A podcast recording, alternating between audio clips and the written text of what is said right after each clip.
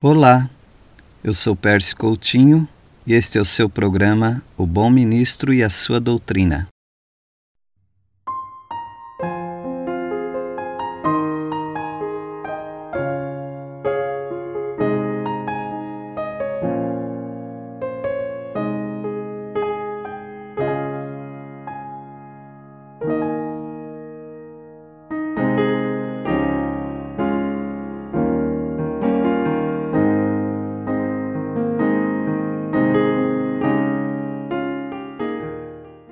Nós estamos agora no capítulo 16 de Jó. Quem acha que teria uma atitude melhor do que a de Jó, que atire a primeira pedra. Nós vemos Jó como aquele que reclamava, como aquele que estava enfrentando seus amigos, considerando-se justo. Os amigos de Jó não consolavam, mas molestavam, machucavam. As palavras dos amigos são vazias como vento ele até questiona qual é a motivação deles para agirem de modo tão cruel assim. No versículo 3, Jó diz assim: Porventura não terão fim essas palavras de vento? Ou que é que te instiga para responderes assim? Jó estava muito cansado com seus amigos. As palavras dos amigos são vazias. Ele até questiona qual é a motivação deles para agirem desse modo tão cruel. Jó diz que se as posições estivessem trocadas, ou seja, se eles estivessem sofrendo e Jó não estivesse é, sofrendo, então ele poderia agir igual aos amigos, mas também poderia consolar de verdade. É uma questão de escolha. Quando você está numa boa, quando você está bem, quando você não está sofrendo uh, algum problema de saúde, alguma desgraça, alguma tragédia, algum percalço financeiro, quando você está por cima de uma situação, você tem ainda a escolha. A escolha de ridicularizar, de menosprezar e de explorar os mais fracos, ou você pode ter compaixão dos sofredores. A triste realidade para Jó é, que falando ou se calando, ele não encontra alívio. Ele passa a se queixar então com Deus, já que com os amigos não adianta fazer nenhum tipo de queixa, Jó uh, se queixa com Deus. O que mais afligia Jó era a perda da família. A família é algo muito importante e ao perdê-la, nós realmente nos sentimos sem chão. Jó estava como diz aqui, encarquilhado. Que palavra difícil, né? Encarquilhado quer dizer murcho, cheio de rugas e magro. Os homens não têm piedade de Jó, mas olha, eu não disse que Deus não tinha piedade de Jó.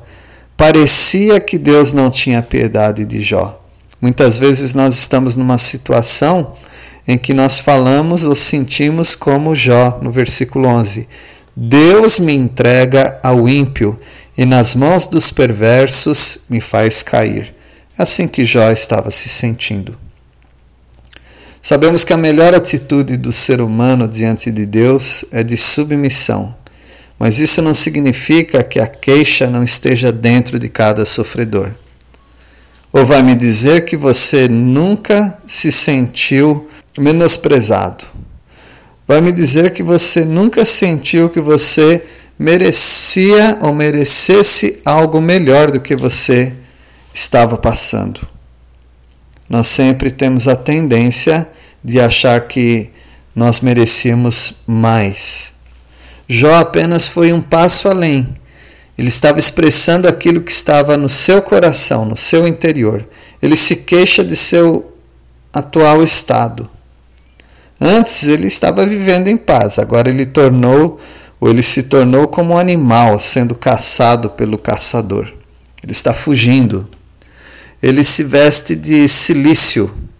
O que é silício? É, é um pano grosseiro, pano que, na melhor das hipóteses, é um pano que vira pano de chão.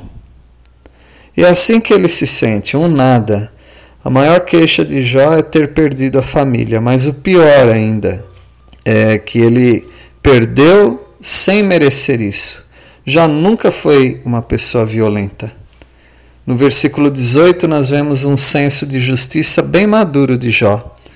Capítulo 16, versículo 18 diz: Ó terra, não cubras o meu sangue, e não haja lugar em que se oculte o meu clamor. Jó prefere ser comido pelos cães a ser enterrado dignamente.